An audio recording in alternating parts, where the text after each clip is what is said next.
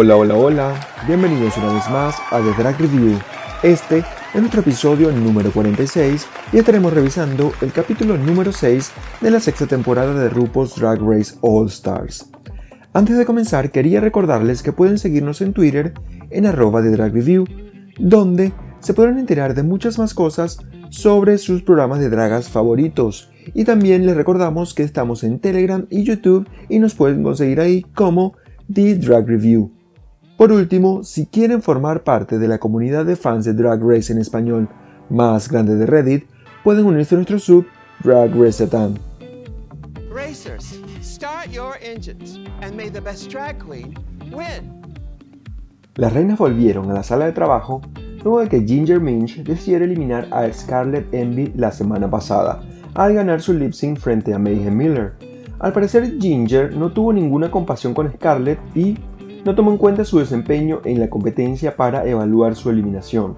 Lo curioso para mí es que me parece que el resto de las reinas tuvieron razonamientos divididos porque vimos también que al develar los votos que habían en la caja, la mitad de las reinas votó por Jan y la otra mitad había votado por Scarlett.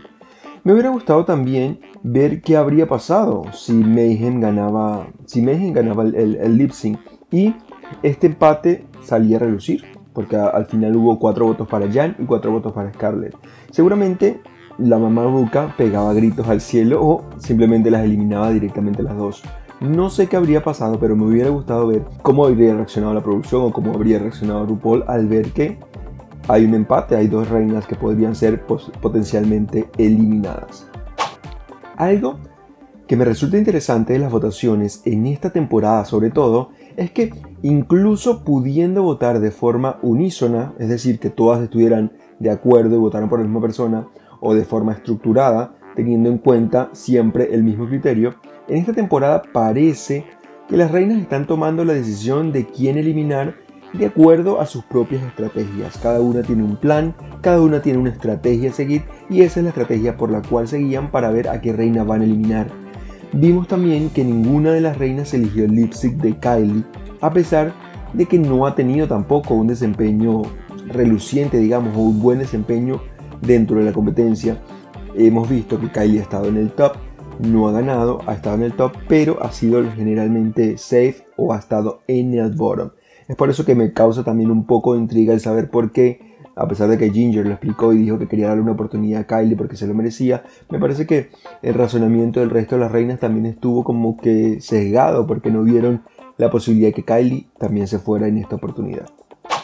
Lo que sí me queda claro es que episodio tras episodio las reinas nos van a sorprender con las votaciones esta temporada y vamos a tener uno que otro twist seguramente.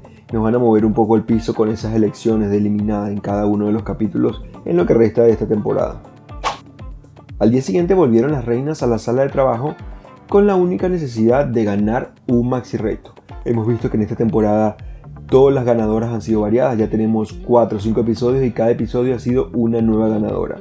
Y como la espera siempre es un poco cansona, la que apareció rápidamente fue la Doña Ruca, quien vino única y exclusivamente a presentar el maxi reto de la semana, en el cual las reinas deberían actuar en una especie de adaptación o una especie de redo drag de la serie American Horror Story. En este caso, la doña Ruca, como siempre, le decidió poner American Horror Story. Para este reto, la tía Rupix le pidió a las reinas que hicieran cada una su personaje, cada una eligiera su personaje, no quería, no quería hacerle muchas gatadas, por lo que les dejó a cada una elegir el papel que mejor le quedaba, el papel que ellas pensaban que era mejor para interpretar. Una vez, todas las reinas en el sillón, luego de la noticia del maxi reto, Raya empezó a leer la descripción de los personajes y cada reina fue eligiendo cuál de ellas creían que haría mejor o cada una fue escogiendo cuál era el personaje que creían que podrían hacer mejor. Algunas como Kylie y como Ginger Minch querían el mismo personaje y, y vemos que suele pasar esto. En este caso, ambas querían el mismo papel, pero finalmente resolvieron quién se lo quedaría mediante un juego rápido de piedra, papel o tijeras, en donde nuevamente salió perdiendo Ginger. Por su parte, Akiria, eh, Kylie, Pandora y Ginger, me parece, escogieron personajes de la temporada 3 de American Horror Story, que es la temporada de Coven, la temporada de las brujas, que yo en principio pensaba que este iba a ser un reto de una adaptación, digamos, de esa temporada. Pero no, vimos que el resto de las chicas eh, eligió papeles de otras temporadas, creo que fue de la temporada de Freak Show, la temporada 4. Lo cierto es que muchos papeles de estos, de estos que estaban acá son personajes que son bastante conocidos y bastante, digamos, que tienen, que son han quedado en la memoria de la gente por mucho tiempo. En cambio otros no, como los personajes de Freak Show que si bien conocemos eh, o, somos fans, digamos, de American Horror Story, sabemos que esta temporada, la temporada 4, no fue una temporada tan buena y mucha gente no lo recuerda, no recuerda mucho de estos personajes. Entonces, para mí, caer en la trampa de haber elegido uno de esos personajes también es un poco como te puede jugar en contra porque estás eligiendo un personaje que muy, muy poca gente conoce y con el que muy poca gente podría conectar. No sé, eso son, son cosas que yo maquino mientras veo el episodio y que capaz que las estoy maquinando de más, pero siento que podría ser un arma de doble filo, sobre todo para las reinas que necesitan destacar y eligen personajes de este estilo. Una vez asignado cada rol, las reinas se aprendieron sus textos y fueron a grabar las escenas con la tía Michelle y con el tío de Hilarious Ross Matthews, quien en principio se supone que eran los directores del show, pero terminaron siendo básicamente unos dictadores de la actuación porque para mí no dejaron que cada reina explotara sus habilidades e hiciera los personajes como cada una lo había imaginado en su cabeza, sino que más bien ellos decían que el personaje debía ser de una forma o de otra, como ellos pensaban que el personaje debía ser y como, no sé, como, dando direcciones, directrices de qué era lo que la reina tenía que hacer para que el personaje fuera mejor.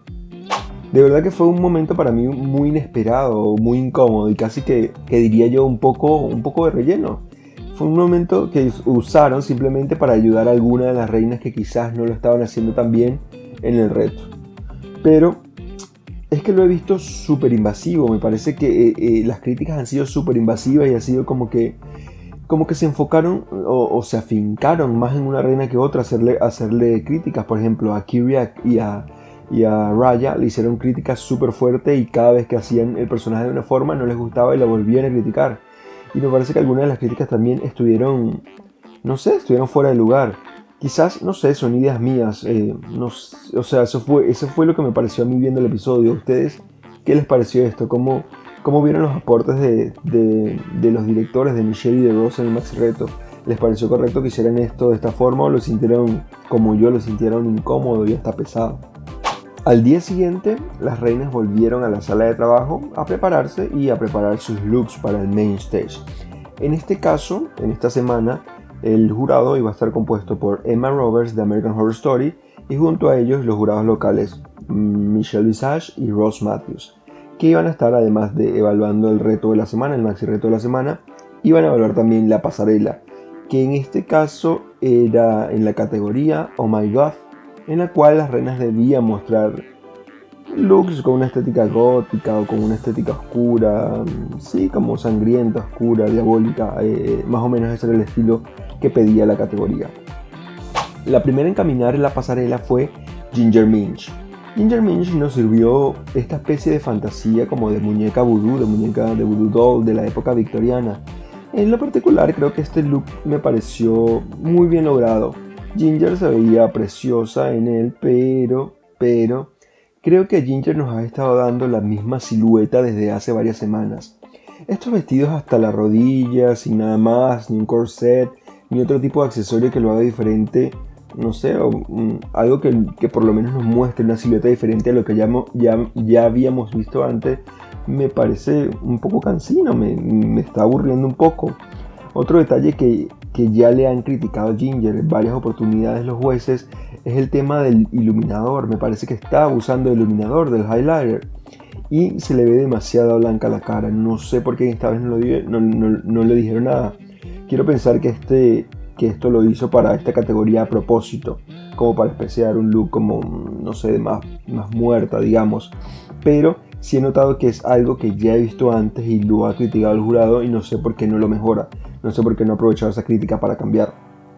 Pero bueno, parece que esta oportunidad del jurado no lo notó como lo noté yo. Después entró Eureka a desfilar este look eh, a la especie de esposa de Frankenstein o como March, me parece que fue la referencia que dio ella. Para mí este look ha estado muy lindo y creo que ha dado en la marca, ha dado en el clavo con la categoría. Y creo que este outfit se veía precioso. Me gustó que Eureka haya modificado un poco su maquillaje también para parecer como de la época, esta especie de época victoriana, época, sí, como, como de la realeza. Me parece que ha, tratado de, maquillarse como se maquillaban en esa época la gente de la realeza. Destacó además de este look de Eureka su peluca, que me pareció increíble, y además las transparencias de la parte baja del vestido creo que le daban ese toque sensual al outfit que me parece que iba muy acorde con todo el look como especie, no sé, como de dominatrix me parece su look. Me gustó bastante el look que estaba presentando Eureka. Después de Eureka vimos a Trinity K. Bonnet, quien nos sirvió esta elegancia gótica con un look que estaba espectacular, pero que me parecía que se la estaba comiendo un poco. No sé si ustedes notaron lo mismo. No se le veía mucho a Trinity, no se veía mucho en la pasarela. Solo se veía su rostro porque era lo, como lo único que no tenía tanta tela encima. No sé, no sé si era que tenía mucho tul o que tenía mucho encaje, no sé, mucho diamante, no sé, mucha piedra ese, ese, ese vestido.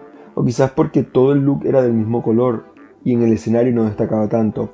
No sé, pero me parece que no se le veía bien desfilando, no se veía bien en la pasarela del look por esta razón.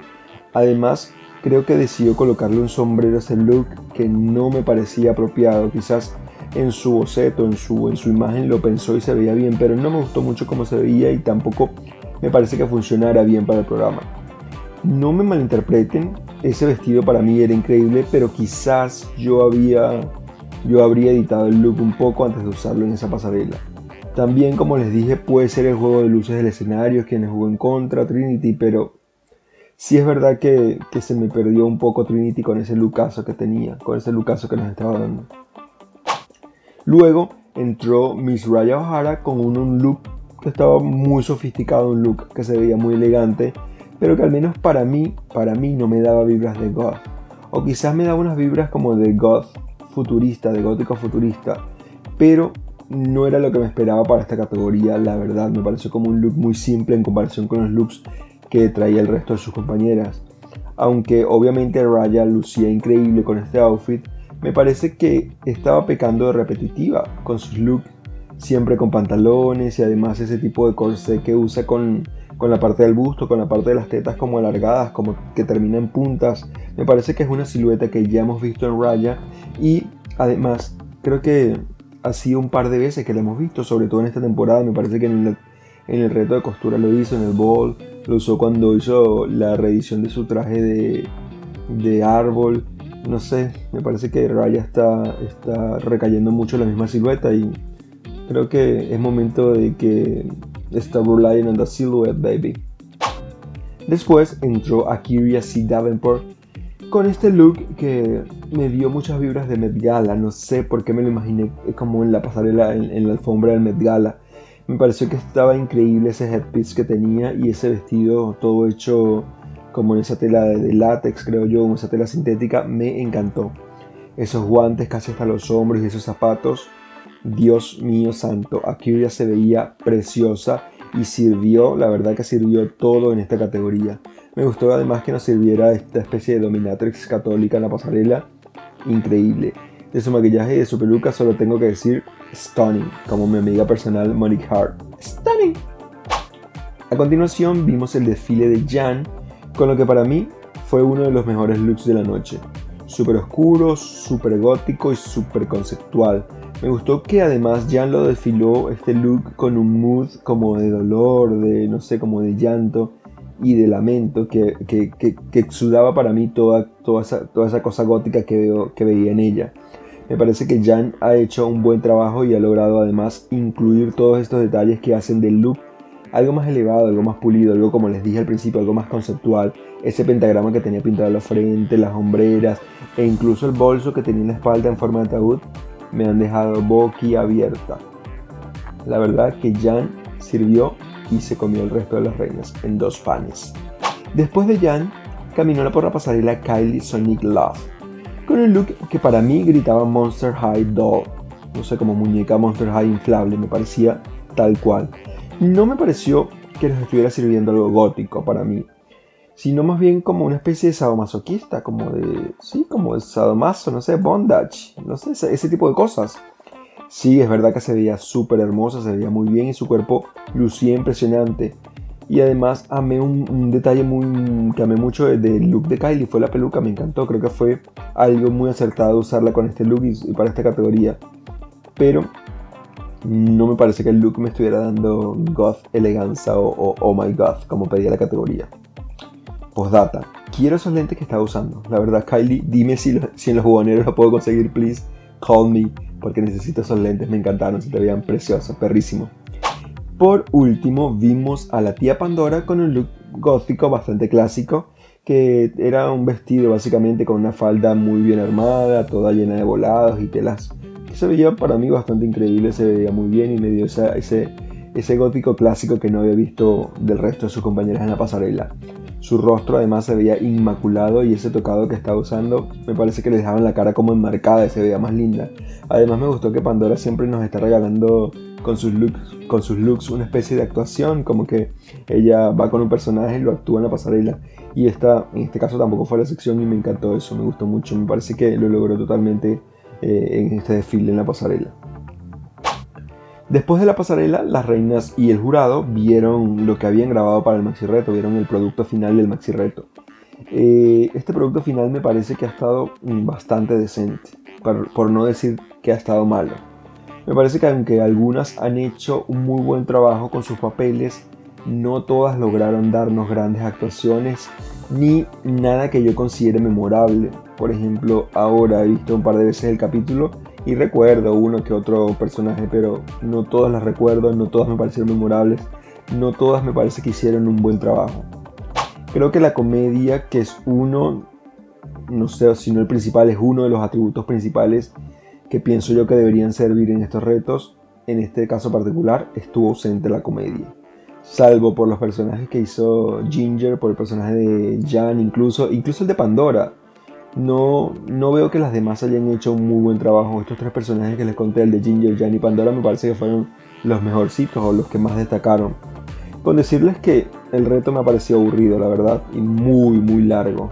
Imagino que el jurado, viendo este resultado final, se estarían durmiendo en un puesto. Sobre todo me imagino la cara de RuPaul rascándose el top, esperando que se terminara el reto. Después de la deliberación del jurado, la Ruca anunció que TKV, Trinity K. Bonet y Pandora estaban safe y le dio el triunfo a Kylie Sonic Love y mandó al bottom a Raya y a Akiria.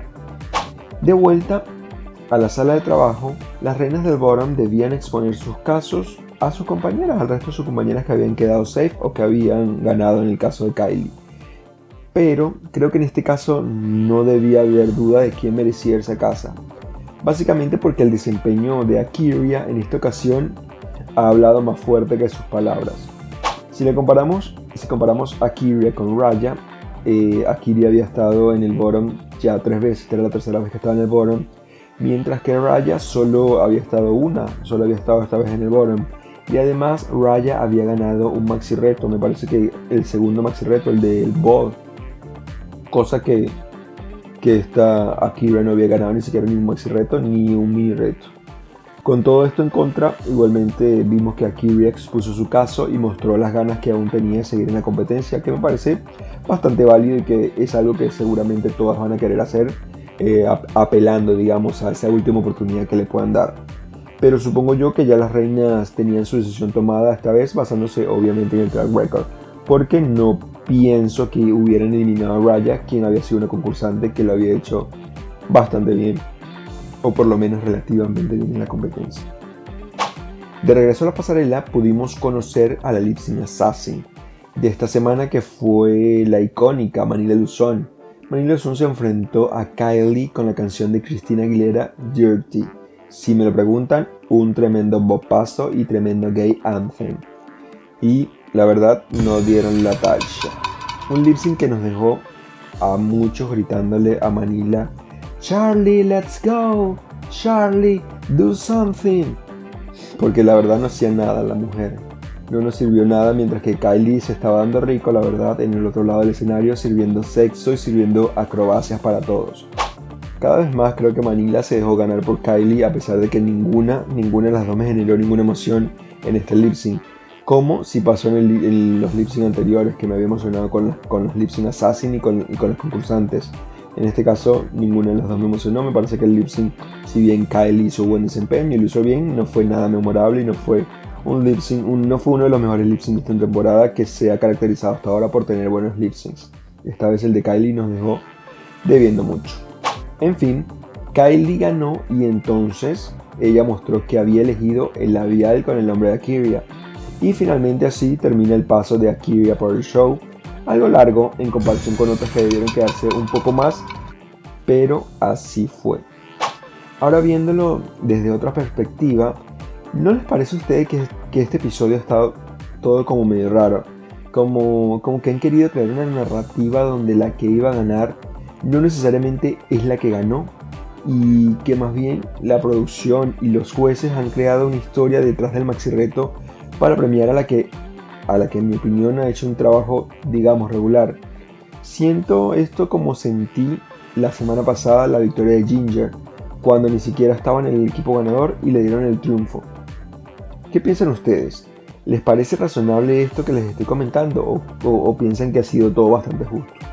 Yo considero que la gran robada esta noche ha sido Pandora, quien por lo menos ha debido estar en el top. Capaz que el look no era para ganar, pero la actuación que tuvo, hizo dos personajes, hizo tremenda actuación y ni siquiera la dejaron en el top. Le han hecho tremenda, tremenda gatada a Pandora toda esta temporada.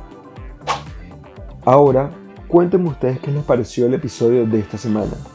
¿Cómo ven las decisiones del jurado y cómo creen ustedes que han venido evolucionando las reinas en esta temporada. En el caso de la pasarela de este episodio me pareció una pasarela espléndida y creo que nos han servido buenos looks las reinas. Pero como siempre yo tengo mis preferidos y mis no tan preferidos. Creo que los mejores para mí han sido Jan sin duda alguna, Akiria y también podría decir que, que Eureka me gustó bastante. Y los que fueron un boot total para mí es el look de Raya, no porque haya sido un look malo, sino porque no lo considero dentro de la categoría, igual que el de Kylie. Me parece que no me sirvieron tanto goth realness o, o, inspiración gótica, no sé. Ahora ustedes, por favor, déjenme saber lo que piensan en Twitter, escribiendo sus comentarios con el hashtag de Drag Review. Y ya que están ahí, aprovechen y nos siguen en arroba de Drag Review, que les aseguro no se van a arrepentir. Ya para terminar, quería agradecerles una vez más por escucharme y por seguir el podcast episodio tras episodio. No me queda más nada que despedirme y pedirles que nos escuchemos en un nuevo episodio de The Drag Review. Vai.